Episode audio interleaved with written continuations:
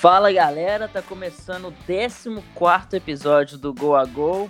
Já vou pedindo desculpa aí, porque a gente ficou um, um tempinho sem postar questão de, de 10, 10, 15 dias, mas é porque a gente ficou, a gente não, não conseguiu coincidir para gravar juntos e uma das nossas pautas caiu, mas não, não, não, desanimamos, muito pelo contrário, estaremos aí é, futuramente sempre e é, o meu nome é Henrique Salmazo, eu estou aqui mais uma vez com o Igor e a gente estava tentando bolar algumas mentiras aqui, mas a verdade é que eu e ele não conseguimos gravar porque estávamos de ressaca pós-comemorações da demissão do Mano Menezes e ressaca e como alcoólico, mas agora já estamos recuperados, né, Igor? Exatamente. Olá, Henrique. Olá, Luiz. Olá a todos os amigos ouvintes, e não só isso, como também a inauguração do Clube da Cerveja na estreia do Cenismo contra o Santos, aquela grande vitória do Cruzeiro, mas agora já estamos de volta com os pés no chão para essas próximas semanas aqui. Vai ser bom falar de Copa Libertadores aqui hoje no Gorgol. E o Luiz também não conseguiu gravar porque ele entrou em depressão por causa da eliminação do nosso Palmeiras, não quer mais saber de futebol, agora o esporte dele é tênis de mesa, né, Luiz? Sim, Henrique, eu estava em São Paulo, acabei de chegar, estava protestando contra o jogador de futebol Davidson, mas como você disse, eu estou fechado com a tênis de mesa na torcida pelo Caldeirano agora. Vamos forte nessa. Pois é, e como o Igor já adiantou aqui, hoje o papo vai ser a Copa Libertadores.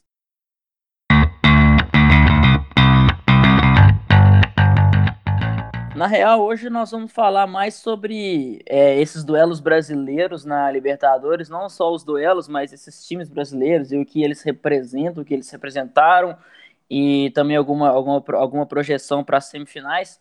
É, começando com Grêmio e Palmeiras, é um tanto quanto impressionante esse Grêmio do Renato Gaúcho, né? Que ele já deu vários é, indícios de que estava desgastado, de que era hora de mudar de áreas e perdeu aquele primeiro jogo, então não faz um bom campeonato brasileiro. Então era claro que ah, pô, o ciclo do Renato Gaúcho, que é com certeza o maior jogador, jogador não, né? O maior ídolo da, da história do Grêmio, porque a sua história como jogador e como treinador é impressionante. Então é, a gente tinha aquela coisa, pô, o Grêmio do Renato já deu, já deu. Ele vai e consegue uma remontada histórica contra o Palmeiras e está na sua terceira semifinal seguida dentro de quatro Copas Libertadores que ele disputou lá. Uma coisa impressionante para um time que, ok, não vou falar que o time é ruim, mas ele conseguiu todas esses, essas conquistas é, com, com jogadores que em outros clubes jamais teriam. É, que, que, que, não, que, não, que não são tão badalados, por exemplo, quem em pleno 2017 queria, sei lá, Léo Moura, Cortez, sabe, e jogadores da base desconhecidos. Então, realmente um trabalho grandioso que é o próprio André Balada, o Cícero fez um gol, um gol importante na final da Libertadores. Então, jogadores que assim são tidos como final de carreira, desconhecidos, e, e ele consegue esse trabalho incrível. Eu queria que vocês falassem um pouco sobre como é surpreendente, né? Um cara que quando chegou no Grêmio essa, essa volta dele em 2016, ele estava meio que no barco dos, dos ultrapassados, dos, dos, dos, acomodados, e ele consegue impor o seu, o seu futebol muito bem jogado e, e que também tra, traz, traz resultados numa, numa década histórica para o Grêmio. Queria que vocês falassem um pouco sobre isso. É muito importante destacar como o Renato faz isso tudo do jeito dele, né? Você citou bem aí os nomes de jogadores que não estão nas primeiras prateleiras do futebol brasileiro. Eu até li uns tweets ontem dizendo que se fosse alguns jogador, algum desses jogadores no Vasco, o Vasco estaria na mesma situação. Não mudaria muito, por exemplo. Não que o Vasco não tenha uma camisa pesada, mas por questão de momento mesmo. Mas, enfim, seguindo falando do Grêmio, é quando você pega o time de 2017, por exemplo, que eliminou o Botafogo na Libertadores, os únicos jogadores que se mantêm até hoje são a dupla de zaga Kahneman e Jeromel e o Cortez. O resto, o time já passou por toda uma reformulação. E isso vem gradualmente ano a ano. Ano passado tinha o Cícero, como você disse, agora tem Luan no banco, tem o crescimento absurdo do Everton Cebolinha, que não era. Era um, já um bom jogador nos anos anteriores, mas não era uma peça-chave. tem sempre o Renato descobrindo jogadores, o Arthur, agora o Matheus Henrique e o Jean-Pierre, tem oportunidades de mercado que vão além desses caras, desses caras duvidosos que a gente falou, do Léo Moura, do Cortez, como por exemplo o Alisson, é, tem o PP no banco, mesmo o Luan, sem ser uma peça-chave, ainda é um cara que tenta se destacar no Campeonato Brasileiro, o Tardelli não está passando longe de corresponder, mas é um cara que para você ter no banco e entrar no segundo tempo tem experiência em Libertadores. E o Renato, ele no discurso dele, ele fala muito forte, né? Como que o Grêmio é o Grêmio e vai jogar sempre desse jeito e o Grêmio gosta de ganhar. E é realmente isso que a gente está vendo. Essas escolhas do Renato podem acabar despencando em coisas ruins no Campeonato Brasileiro, que o Grêmio não consegue fazer campanhas de exatamente brigar pelo título, e esse ano está até na metade de baixo da tabela, porque né, Renato, é, Cortez, Léo esses caras não vão apresentar uma regularidade muito boa para campeonato de pontos corridos e já tem uma idade avançada também. Mas o discurso do, do Renato é, é bate com a realidade. O Grêmio joga bem, cresce nesses jogos como um tiro, time copeiro que é, se reformulando sempre, sem depender de jogador medalhão, e consegue os resultados. É, tem seis, o Renato sempre está falando que o time tem seis títulos em dois anos e meio e jogando do jeito dele, como um time de muita coragem para a ponto de atacar o Palmeiras tanto no primeiro tempo no Pacaembu e conseguir uma virada histórica. Mano, é incrível a mentalidade desse time do Grêmio. Mesmo quando o Palmeiras fez 1 a 0 no Pacaembu, eles não se desesperaram. Por, foi, demorou cinco minutos só para empatar, mas mesmo assim, jogadores com calma, mantendo o estilo de jogo, sem se afobar. Eles sabiam que eles precisavam fazer. Acho que por, pelo Renato ser um cara muito vencedor, estando ali, o time chegando sempre. Então, os jogadores não se afobam. É muito diferente do que acontece com o Palmeiras. O Palmeiras, quando se viu atrás do placar, não sabia o que fazer. E não é a primeira vez que isso acontece. E, e o, o, o Renato, um cara que eu sinceramente tem, tem inveja do, do que ele faz no Grêmio. Porque não tem, não, não tem por que o Grêmio ficar investindo o que não pode. Isso muitos times brasileiros deviam aprender, apesar de eu torcer Palmeiras e até vivendo numa realidade financeira diferente. Mas não tem por que o time não, não investir nos garotos da base. O Atlético Mineiro aqui em Minas a gente vê, não dificilmente usa, só se foi em último caso o Cruzeiro mesmo não usa, principalmente na época do Mano não usava, e no Grêmio é isso faz a diferença. O, o joga muita bola, o PP é muito bom, o Jean-Pierre é um craque. Então, assim, o, o Renato sabe o que ele tem que fazer para ganhar, e tem a mentalidade vencedora, e isso faz toda a diferença pro Grêmio. E sobre isso que o Igor tava falando, que ah, se esses jogadores estivessem no Vasco, é, é, é, muito legal, né? Porque eu vejo muita gente falando: ah, tal time tá seguindo a cartilha pro rebaixamento. Todo, todo time brasileiro segue a cartilha pro rebaixamento. Todos. Se você for pensar, porque até, por exemplo, lá, o Flamengo, que tá na liderança do Campeonato Brasileiro hoje, é ele segue a cartilha do rebaixamento, porque, sei lá, uma das. Uma do, um dos, dos, dos pré-requisitos para seguir cartilha do rebaixamento é demitir treinador no meio da temporada. Então, o Flamengo já fez isso. Então, o próprio Cruzeiro Montou se... boa parte do elenco no meio do ano. Também. Exatamente. O, o próprio Cruzeiro, muito se fala, ah, tá seguindo a cartilha do rebaixamento. Cara, o Grêmio, se você for ver, 90% dessas contratações aí eram time. Eram, opa, já é o Cruel, cara. Já é Cruel e, e como eu disse, André Balada, Cortez, Léo Moura. Isso são jogadores que, se eles fossem para um time de uma realidade financeira diferente, uma realidade até. Se fosse para times menores mesmo, fora dos 12 grandes, seriam jogadores que a galera fala, pô, não, esse time tá seguindo a cartilha para ser rebaixado. Se eles fossem, sei lá, para um para um, um CSA da vida, não sei.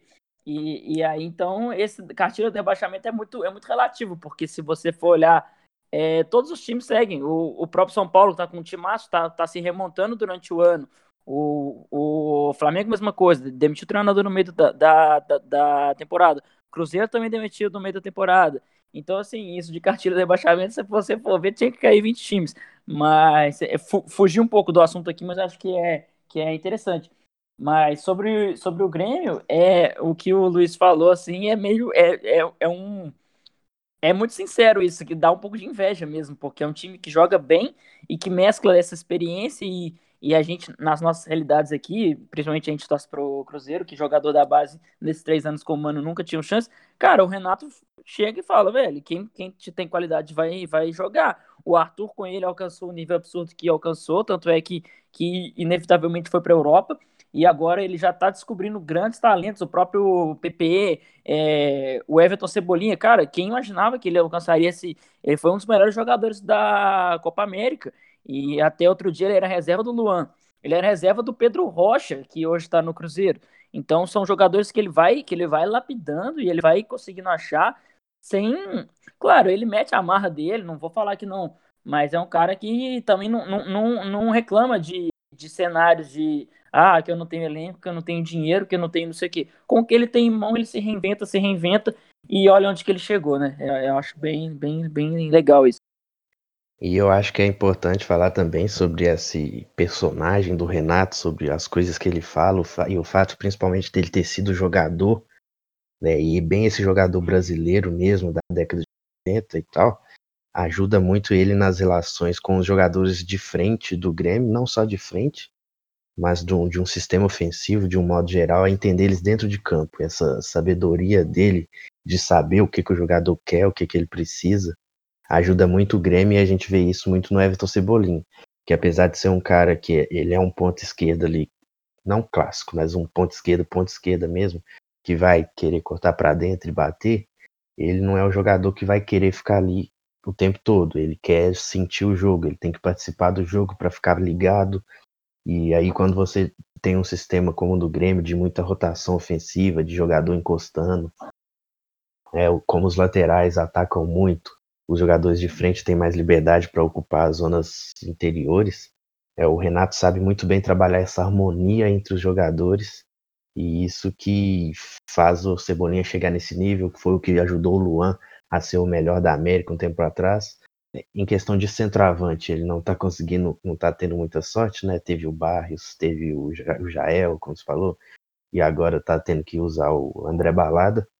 Mas nesse entorno ali, para fazer a fluidez do jogo, esses, essas sensações que o Renato tem ajuda muito a passar um nível ainda melhor para os atletas que têm bastante qualidade.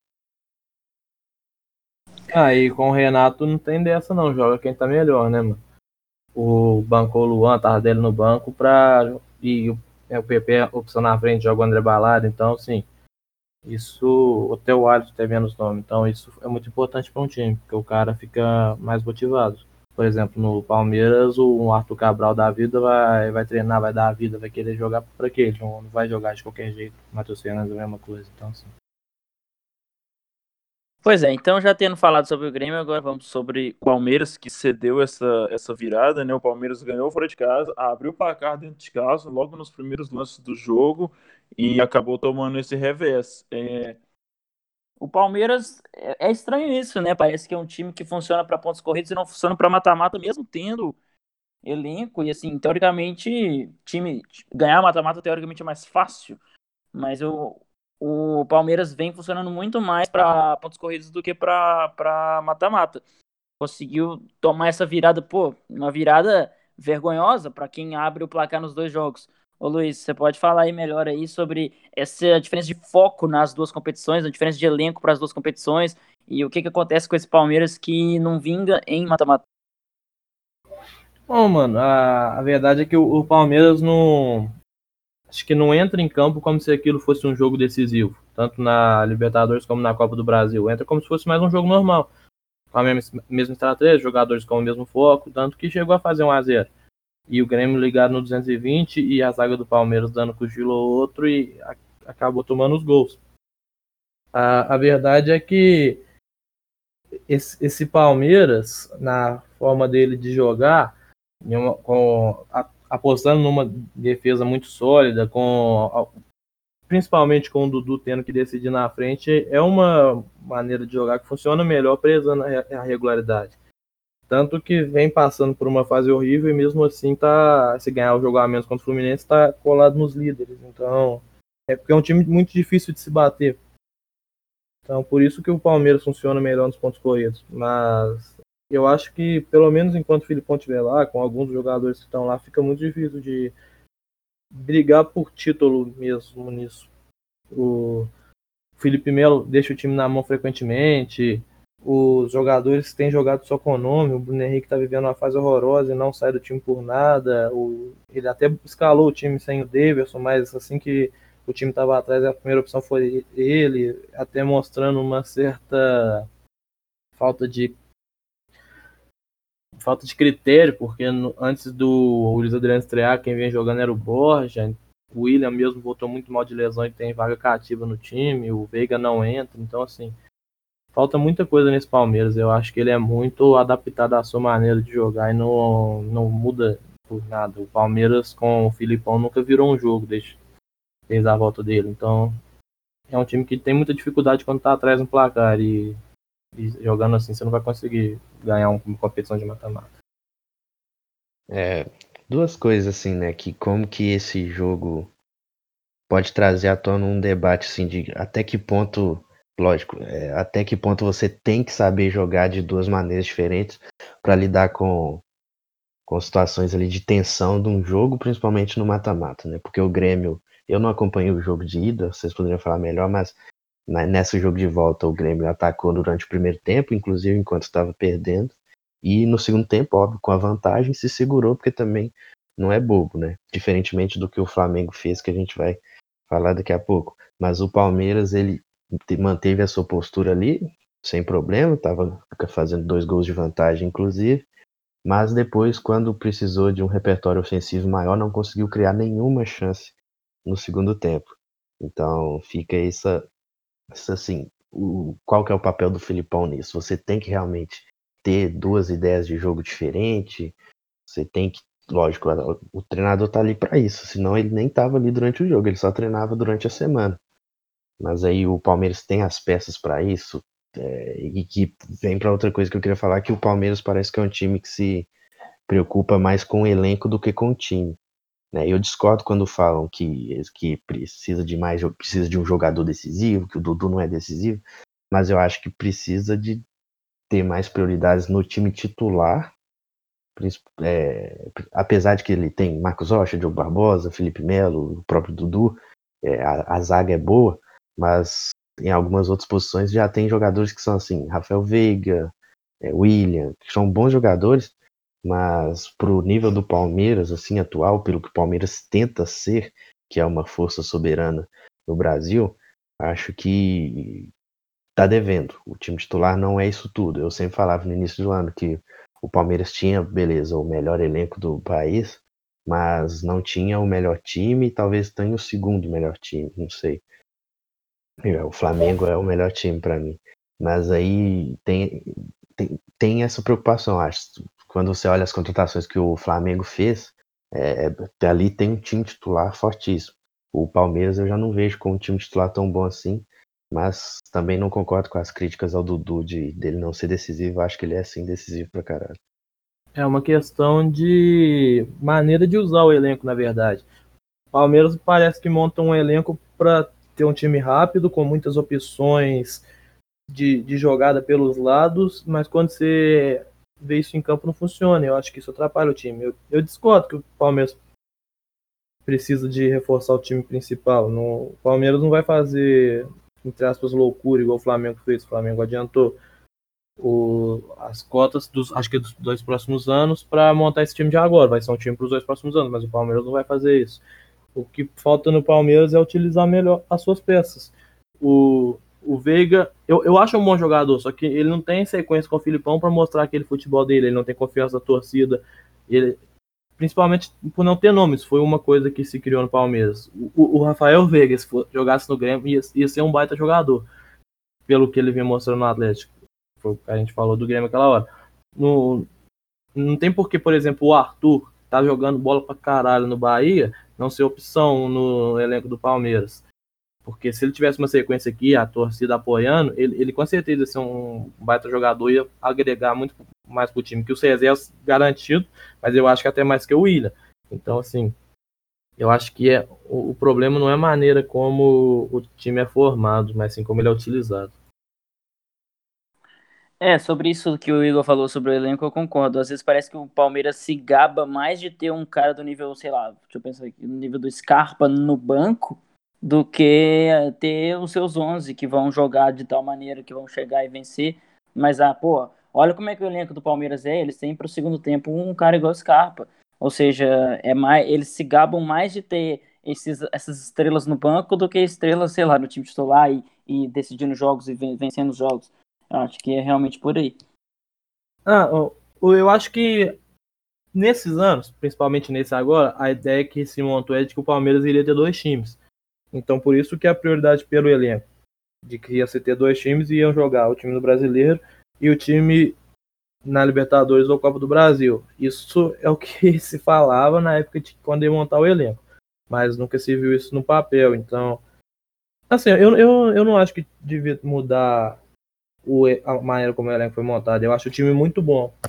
Se o Dudu tivesse mais oportunidades, se tivesse alguém para a todo momento tá ali associando com ele, ele não ter que, que se livrar sozinho das jogadas, por exemplo, quanto o Grêmio, a jogada que o Dudu fazia toda hora na ponta direita, cortar por fundo tentar cruzar para o meio, porque nunca tinha o Scarpa chegando, não tinha o Marcos Rocha passando, porque o time não, não tem essa gama de, gama de criação de jogada que o time precisava ter, era só alguém para ajudar e não e é um time muito fácil de se marcar porque a única jogada do Palmeiras é o Dudu e são as bolas paradas. E é um time viciado em jogar dessa maneira. Então, o, o Palmeiras não precisa repensar a maneira de montar o elenco. Pelo menos eu acho. Eu acho que o time é muito bom e o elenco é excelente.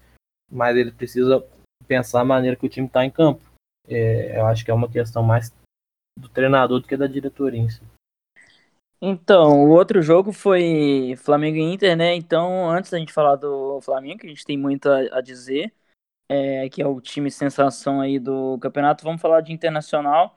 Acho que um time que foi um pouco injustiçado, né?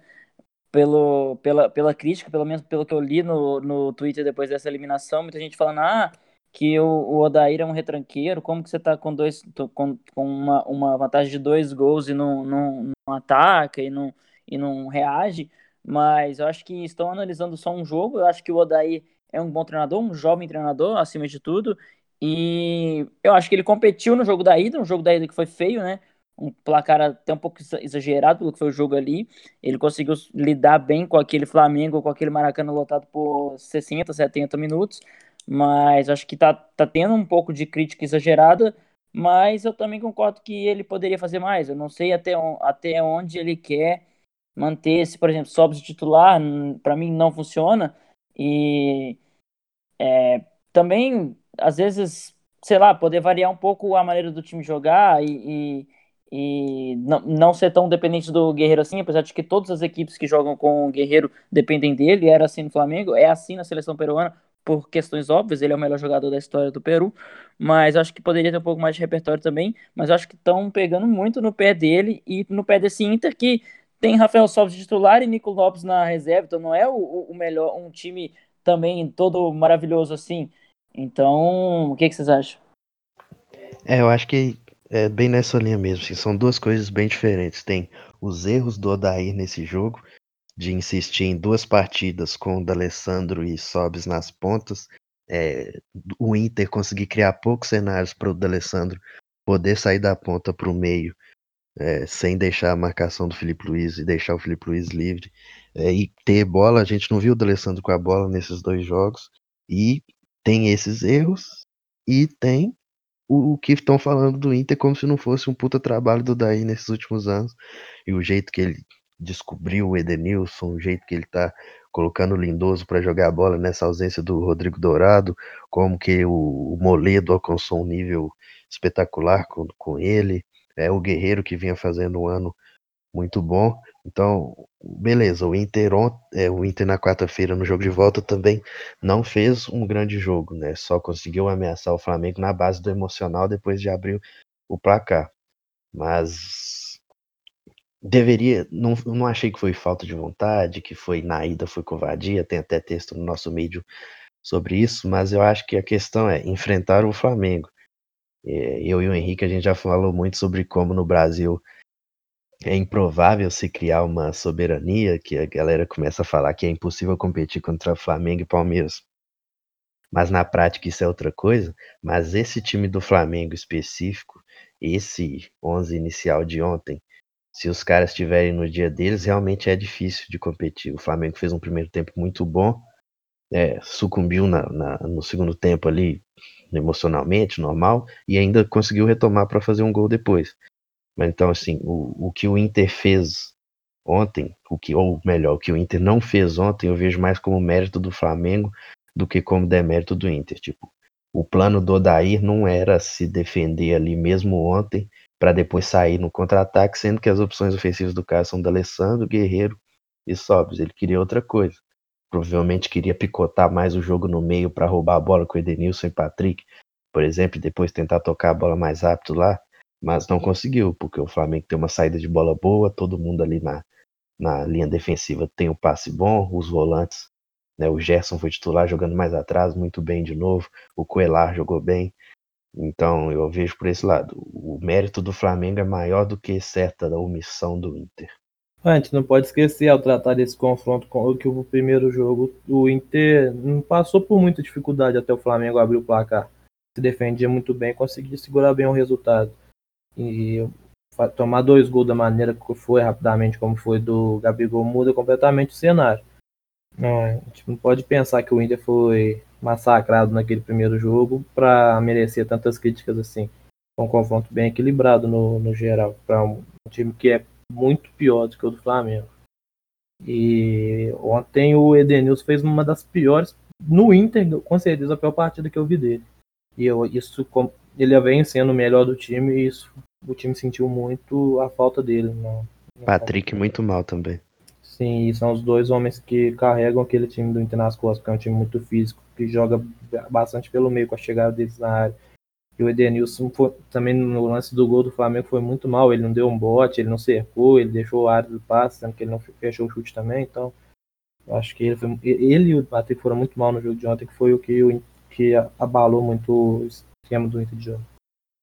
Eu vi muita gente falando, a gente que, que tem muito contato com cruzeirenses, pessoas falando que ah, o Odair é o novo Mano Menezes, porque ele, não, ele é ranqueiro, que não quer jogar. Cara, não tem nada a ver, assim, é, é um cara muito mais novo, com outra ideia, e que o Mano conquistou já Copas, o Odair ainda não, ok, mas é, eu acho que o pessoal emociona muito nessa, nesse tipo de nesse tipo de análise em um jogo só, mas é fato que ele está tá um pouco pressionado. É, acho que pela, pela uma das primeiras vezes ali que realmente ele tá, tá se vendo numa situação complicada, porque se ele, se ele perde a, a vaga na, na Copa do Brasil contra o Cruzeiro, eu acho que aí ele vai, deve cair, porque é, ele abriu uma, uma, uma boa vantagem no jogo da ida e, e se ele conseguir perder no Cruzeiro, uma das piores fases do Cruzeiro nessa década, eu acho que vai ser bem, bem, bem complicado. Então eu, claro que eu torço pro Cruzeiro. E no Cruzeiro... Brasileirão já ficou para trás. Pois é, então eu torço para ele se encontrar, não contra o Cruzeiro, mas eu torço para ele se encontrar porque é um cara que eu gosto, é um cara da é, que ele consegue mesclar essa ideia assim, essa ideia competitiva e defensiva, mas apresentar a ideia de jogo, apresentar o que, que ele quer, é, potencializar jogadores, como o Igor falou, ele, ele, ele lida bem com alguns falcos, com algumas adaptações, é um cara que ainda tem muito a, a, a oferecer, um cara jovem. Então, acho que a galera tem que é, relaxar um pouco, né? Sim, sim. É... Ele, apesar que eu acho que ele teve quase que o ano todo assim pressionado. Não a ponto de ser demissão, mas até pelas escolhas dele. O fato do D'Alessandro, por exemplo, não ser titular absoluto e do Sobs na primeira parte do ano também não ser titular absoluto sempre causou muita polêmica lá no Rio Grande do Sul, pelo que eu acompanhei assim de longe. E, e ainda tem isso, né? Quando a gente olha o, as escalações desse jogo, a gente infelizmente não está próximo lá o suficiente para saber por que, que o Nico Lopes saiu do time. Mas aí quando ele entrou nos dois jogos, a gente entendeu um pouco, porque ele entrou mal pra caralho, principalmente no, no jogo de ida. Então, ele não é um. O Wellington Silva é um cara que tá voltando agora, é muito bom jogador. No Fluminense jogava muita bola. É, no Inter sofre demais com lesões. É, não tem a melhor finalização do mundo, mas é um driblador nato. É, poderia, eu acho, ter sido melhor explorado nesses jogos, mas também torço pelo Daí se reencontrando. É um cara que tem muita consistência. Acho que para esse elenco do Inter não, não tem alguém que tiraria mais, não. E agora vamos para a sensação do ano, né? Que é o Flamengo que como a gente falava em off aqui, é um time que é um time muito absurdo em todas as posições, todas as posições. Pô, quem são os laterais do Flamengo? São dois caras absurdos. Quem são os zagueiros do Flamengo? São dois caras absurdos. Os, o, os quatro da frente do, do Flamengo é uma apelação também, Arrascaeta, Everton Ribeiro, Bruno Henrique na fase que tá merecidamente convocado para a seleção brasileira, Gabigol jogando o que nunca jogou na vida, Gerson que já chegou e, e já mostrando a que veio uma contratação que muita gente subestimou, mas que tá jogando demais, é um time absurdo e já vou perguntar aqui para vocês, é o melhor Flamengo desde, desde, o, desde o Flamengo de Zico nos anos 80, talvez? Cara, esse time titular, se bobear, é o melhor é, nome por nome, não o Win, que já entregou. Esse time titular do Flamengo, acho que é o melhor que eu já vi aqui no Brasil. Nome assim, eu não consigo lembrar de time superior, não. Não sei se é o melhor Talvez Flamengo. o Santos, né? É, pode, talvez. Danilo Alexandro, Neymar, Ganso em grande fase. É, pode talvez ser. o Santos. Mas aí o Flamengo tem uns caras já consagrados, né? Que a, a, mas aí apresentam um nível um pouco mais baixo, como é o Rafinha, por exemplo. Mas o que mais me impressionou no Flamengo foi porque aqui no Brasil a gente está muito acostumado a ver. Na primeira oportunidade que o time tem, ele, ele, que ele tem uma vantagem, ele joga atrás. E o Flamengo, eu acho que também foi uma das poucas vezes que eu vi um time brasileiro administrar a vantagem com a bola. E eu não acho que foi só pela característica do Inter de jogar atrás, não. Até porque o Inter tinha que tentar reverter. O primeiro tempo do Flamengo ontem eu achei muito da hora de ver, porque manteve a característica, jogou como se estivesse no Maracanã, tocou a bola. Dava, dava para ter aberto uns 2 a 0 ali, né? Dá, principalmente no comecinho mesmo. O inicinho foi é, muito acho bom. que o Gabigol errou aquele gol na cara ali com, sei lá, 4, 5, 6 minutos, alguma coisa assim. Não, foram duas chances em três minutos, né? Um chute fora da área do Arrascaeta e a chance do Gabigol. E teve outra do Gabigol depois, não sei se no início do segundo tempo ou no final do primeiro. Mas o, o que eu mais destaco é isso: é, foram para lá e fizeram o seu jogo do, do seu jeito. No segundo tempo aí pesa muito emocional e por isso que teve que ficar atrás. O Pires da Mota ia entrar no lugar do Arrascaeta, provavelmente, mas aí saiu o gol do Inter e o Jorge Jesus segurou e falou: não, vou deixar os caras lá então. E aí tirou o Coelar mesmo para colocar o Pires da Mota. Você vê também a coragem do treinador.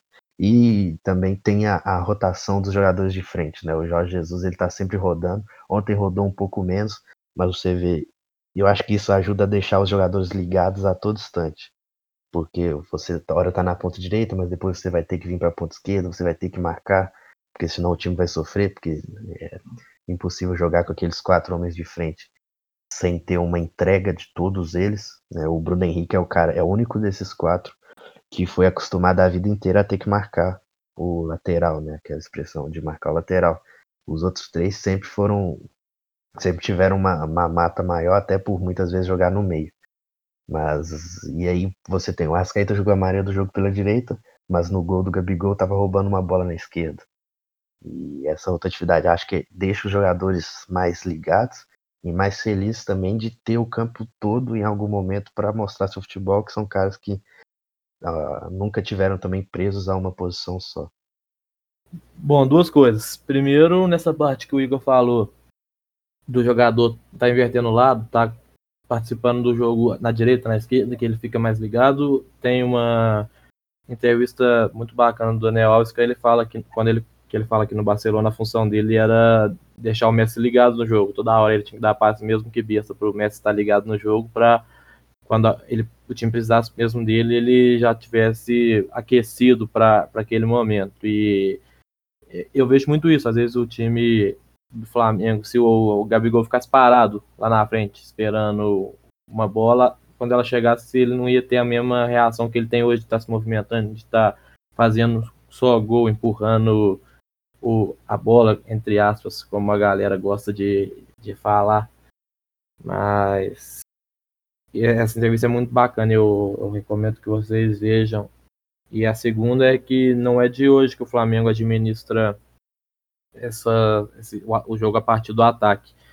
Contra o Vasco ele estava na frente meteu 4, quanto o Ceará meteu 3, quanto o Goiás meteu 6, quanto o Grêmio também foi 3, então eles estão sempre buscando o gol sempre no campo do adversário, que é uma maneira muito boa de se defender tendo a bola, até melhor do que tomando pressão. E é o que eu, eu ia escrever sobre o Santos, acabou que o time desandou falando sobre isso também, que o Santos tem essa ideia meio parecida. Mas acabou que o time desandou. E outra coisa é que o Jorge Jesus aprendeu bastante com aquele pau que ele tomou do Bahia, né? Foi 3 ou 4 a 0? 3, 3 gols do Gilberto. Isso. E desde aquele jogo era a estreia do Felipe Luiz, né? Então ele era uma, um Felipe Luiz ainda mal fisicamente, agora já tá um pouco mais adaptado e conseguindo fazer seu futebol. Foi muito importante no jogo de ida, inclusive, no Flamengo 2 a 0 no Inter no Maracanã, mas ele tá conseguindo agora, ele entendeu que ele não pode mandar os laterais dele de qualquer forma, mesmo que isso gere certo prejuízo ofensivo, porque não tem como você se defender desse, se você jogar tanta gente para frente. Né? E aqui no Brasil, é, como os times geralmente têm coragem às vezes, você vai ser punido, principalmente em jogos fora de casa, assim que foi o caso do, do jogo contra o Bahia, Contra o Ceará, a gente já viu isso, como que ele foi mais contido e conseguiu uma grande vitória lá. O Rafinha foi no fundo só no, num dos últimos lances da partida para dar assistência para o Arrascaeta. Então, o Jorge Jesus vai se modelando e mostra coragem, por exemplo, também quando ele escala o Gerson de volante junto com o Coelar. Porque ele viu que ele não poderia deixar o Gerson no banco, mas também é difícil tirar alguém do quarteto de frente. Então, e esse Flamengo é muito mais de função do que exatamente de posição.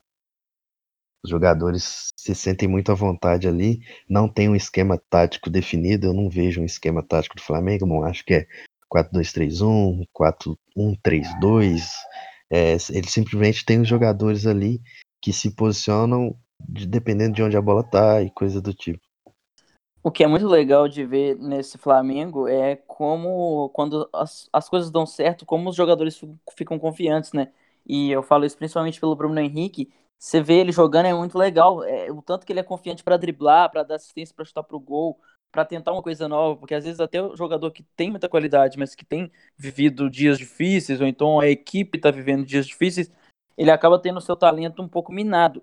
O Bruno Henrique, cara, é muito legal porque ele tá assim no auge no seu auge da carreira, então o seu auge mental também. Eu, ele, ah, eu vou tentar driblar porque eu consigo, eu vou dar uma assistência, vou bater pro gol. Então é muito legal ver um cara arriscando tanto e nessa confiança lá no talo. É, como vocês falaram, é, é, legal essa, essa rotatividade. O, o Bruno Henrique deu assistência pro gol do Gabigol, tipo, lá no meio de campo, mais caindo pro lado direito. E, e Gabigol vivendo uma fase artilheira assim, incrível, os números dele são impressionantes realmente. E, e, é, e é muito bom esse trabalho do, do Jorge Jesus, porque ele adapta essas peças. O Gerson é, chega e joga, não sei se foi de volante, mas de interior ali. E o próprio Everton Ribeiro também faz essa função um pouco de interior, encostando no, no, ilharão, no ilharão ou no, no coelhar lá atrás. E deixando o, o corredor para os laterais ou para o Rascaeta. Então, é, ele falou assim, cara, eu tenho porque às, às vezes acontece, né? Às vezes você tem tanta opção que você não consegue encaixar ninguém. O Jorge, o Jorge Jesus fez o contrário, conseguiu encaixar todo mundo e mantém todo mundo confiante, mantém todo mundo feliz e tá, tá ganhando, impondo o seu estilo de jogo. É... O Mauro, a gente vê frequentemente aí ali cornetando o, o Abel Braga, uma, uma guerra até um pouco pessoal dele, mas é, é verdade, né? O Abel às vezes perdia algum jogo e falava que ah, perder tal, tal jogo é normal. Cara, com, com, com o elenco que você tem, meu irmão, não é, não é normal perder para praticamente time nenhum do continente. Então, o Jorge Jesus com, com ele não tem dessa. Ganha todo tipo de jogo, compete dentro e fora de casa, lidou bem contra um Beira Rio lotado, fez um primeiro tempo, para mim, nota quase 10, porque dava para ter feito gol, conseguiu competir, não, não, não sofreu. Então, é um trabalho realmente bem legal, ainda é, recente, ainda com várias coisas para a gente. Vai que o time começa a perder, perder tudo a partir de agora, a gente fica com, com é, é, a gente não sabe, mas é realmente agora é o time sensação do, do campeonato e realmente eu, eu, eu paro para ver o, o Flamengo jogar. Eu paro para ver mesmo. E outra coisa, eu acho que o, o fato do adversário do Flamengo na semifinal em dois jogos ser o, um, um outro time brasileiro ajuda um pouco, porque a gente ainda não sabe como, por exemplo, a dupla de zaga Rodrigo Caio e Pablo Mari lidaria com a pressão de jogar em La Bombonera no Monumental de Nunes contra os grandes times de Boca e River. E em dois jogos pode acontecer muita coisa, pode dar muita merda, inclusive. Porque se a ida fosse na Argentina, por exemplo, você pode perder lá e a pressão no jogo de volta é absurda. Se você toma um gol, é o um gol qualificado, você tem que ganhar por um placar muito grande. Esses times tradicionais da Argentina não têm o costume de dar esse mole, de perder por uma vantagem considerável. Então, o Grêmio, ele, a gente vai falar um pouco disso para terminar o episódio. Ele tá muito perto, muito tá não, ele faz parte integralmente desse grupo de times que estão numa pegada muito boa de Libertadores, mas ser brasileiro acho que deixa o Flamengo um pouco ali em condições de, de igualdade para conseguir competir para quem sabe chegar na final. Eu acho que o Flamengo é até favorito, porque o Grêmio passou pelo Palmeiras, mas o Palmeiras foi melhor na maior parte do confronto. E o, o Grêmio é um time, o Flamengo é um time que não vai perdoar se o Grêmio der essas oportunidades, não vai perdoar os moles que a defesa do Grêmio dá para o ataque do Palmeiras. Então, acho que o Flamengo chega até como de favorito para esse jogo. Pois é, já detalhamos todos esses times, esses times brasileiros remanescentes na Libertadores, né? E é isso agora de, de maneira geral sobre essa Libertadores, Boca é, o River, que ainda, ainda não jogou, mas provavelmente vai passar. É, algum comentário aí, vocês dois, é sobre, sobre, esses, sobre esses times, sobre, sobre o que eles podem apresentar e sobre essa Libertadores de maneira geral? Bom, eu queria falar na Libertadores um conceito geral, como eu acho que tem se criado aqui uma hegemonia que a gente não via antigamente. Por, a gente viu muitos anos na Europa, Barça, Bayern, Real e aí Atlético e Juve chegando para tentar competir meio que se revezando. Eu acho que isso está aparecendo no, na América do Sul agora. Nos, de 2000, entre 2009 e 2016, foram 29 semifinalistas diferentes. Só Santos, Inter e Boca repetiram os semifinais. E em 2017 já, já tinha Grêmio e River, 2018 os dois também estavam com Boca e Palmeiras. O Boca já está nessa também junto com o Grêmio. O River ainda vai jogar, mas venceu o primeiro por 2 a 0 pode ser que chegue. E o Flamengo, ano passado, não chegou, mas esse ano entra na, no lugar do Palmeiras, entre aspas, que saiu para o Grêmio também. Então eu acho que assim, vem se criando forças aqui na América do Sul, talvez esses cinco com mais algum outro que esteja melhor no ano para competir, que é uma coisa que eu não vi antigamente. O Boca e o River, é, apesar da crise braba que a Argentina passa, eles conseguem fazer contratações muito boas, né? O River tem um ataque com o Prato, com o Escoco, com o Borré, é, tem o Zuculini no meio campo, tem o, consegue manter o Galhardo por tanto tempo como treinador, e o Boca trouxe agora o De Rossi, por exemplo, não deve ter vindo ganhar pouco dinheiro aqui, né? E só para finalizar mesmo, sou uma pincelada sobre o Boca, que na temporada passada chegou na final, mas não tinha um time assim, tinha um time com muita qualidade individual, mas não tinha tanto repertório tático. Era um time que sobrevivia assim da sua capacidade física e técnica de seus jogadores mesmo. E aí o que aconteceu? Perdeu o Wilmar Barrios e perdeu o Nantes, duas peças, e perdeu também o Benedetto pro ataque, três peças assim que eram muito importantes para aquele time. Mas agora, com o novo comando técnico, dá até para dizer que o Boca tem um time melhor nessa temporada. Porque tem o Alex McAllister na, jogando pela esquerda, o Salvio pela direita, é, um Ábila em grande fase, né? A Libertadores do Ábila é muito boa. É, tem um Zarat melhor encaixado. Então é um time que joga num 4-4-2 ali, que não é um 4-4-2 em linha, apesar de que a formação inicial apresenta isso. Mas é um time que roda muito bem ali na frente e tem fluidez para trocar passes mesmo tendo uma dupla de ataque não exatamente móvel. Mas é um time que está tá lidando muito bem e, tem, e cria cenários muito bons para aproveitar as principais características dos seus jogadores, que é a visão de jogo do McAllister, a profundidade do Salvio e do Ábila, e tem o Marconi, no, que é um volante muito bom de bola, que está substituindo muito bem o Barrios. Então, o Boca, não sei, provavelmente é o favorito do lado de lá da chave para chegar na final no Chile. Então a gente fica assim, né? Papo sobre Libertadores, sobre os times brasileiros, sobre, sobre esses próximos confrontos também. Uma Libertadores bem legal e bem diferente, é, com jogos emocionantes, com viradas, com remontadas. Então é isso aí. Vamos lá para a dica da semana.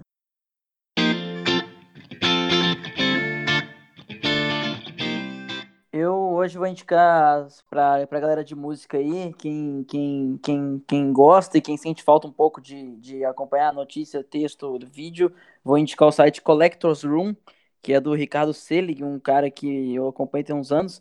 Ele escreve sobre discos antigos, novos, de, diariamente no site dele. Tem um canal legal no YouTube também. Então eu, eu já conheci muita banda por causa dele, muito mesmo.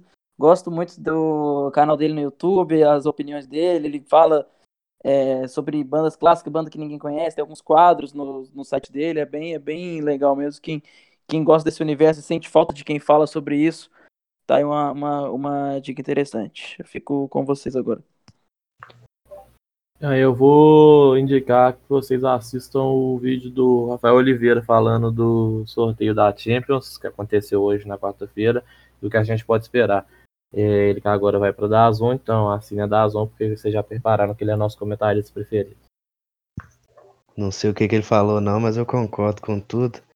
Mas e a minha dica de hoje fica por. Vai ser meio dois em um, que é um perfil no Twitter que é o Na Bancada, arroba na bancada underline, que eles têm bem. A, valorizam muito esse lado do torcedor, da arquibancada, falam da política no futebol de um jeito que, que as torcidas tentam refletir isso, é, e eles também acabam que tem um podcast na Central 3, que é o Som das Torcidas. Então, no nosso primeiro episódio, um dos primeiros, o Luiz indicou aquele Copa Além, Além da Copa, e foi um perfil que eu não conhecia e segui, e achei muito interessante. Então, hoje eu indico nessa linha aí o Na Bancada, que tem uma temática semelhante assim, mais focado no, no estádio mesmo, que é uma coisa que a gente já falou aqui também. Sobre o Rafa Oliveira, eu assinei a Dazon recentemente, eu queria que tivesse uma opção lá, infelizmente não tem, de que toda a minha grana fosse para ele, mas como eu não posso, espero que ele ganhe pelo menos 90% do que eu pago, porque vale a pena demais. É Ainda bem que o dólar tá alto lá, né? Porque é, eles recebem em dólar, né? dólar inclusive, inclusive estamos precisando tirar a Dilma de novo, né? Devolve meu dólar dois reais. É, a Dilma saiu, o dólar subiu, vai ter que tirar a Dilma de novo, tá foda. Mas... Não, se o Rafael Oliveira recebe em dólar, eu quero que o dólar fique a 20 reais. E o Bolsonaro, eu acho que eu entendi o que, que o Bolsonaro quer. Ele quer que o dólar fique 5 reais, porque as contas de 5 são mais fáceis, né? A tabuada de 5 é mais fácil. Acho que ele não deve saber fazer conta de. A conversão de quatro, da viagem para Disney fica mais fácil. Fácil, fácil. Imagina o Bolsonaro multiplicando 4,2 vezes alguma coisa. É muito, é muito pra cabeça dele. Não, não dá não. Mas é isso aí, a gente fica por aqui. É, mais uma vez peço desculpa pelo, pelo atraso aí, mas a gente não, não desanimou não, muito pelo contrário. Semana que vem estamos de volta e é isso aí. Valeu, abraço. Valeu, galera. Valeu, tamo junto.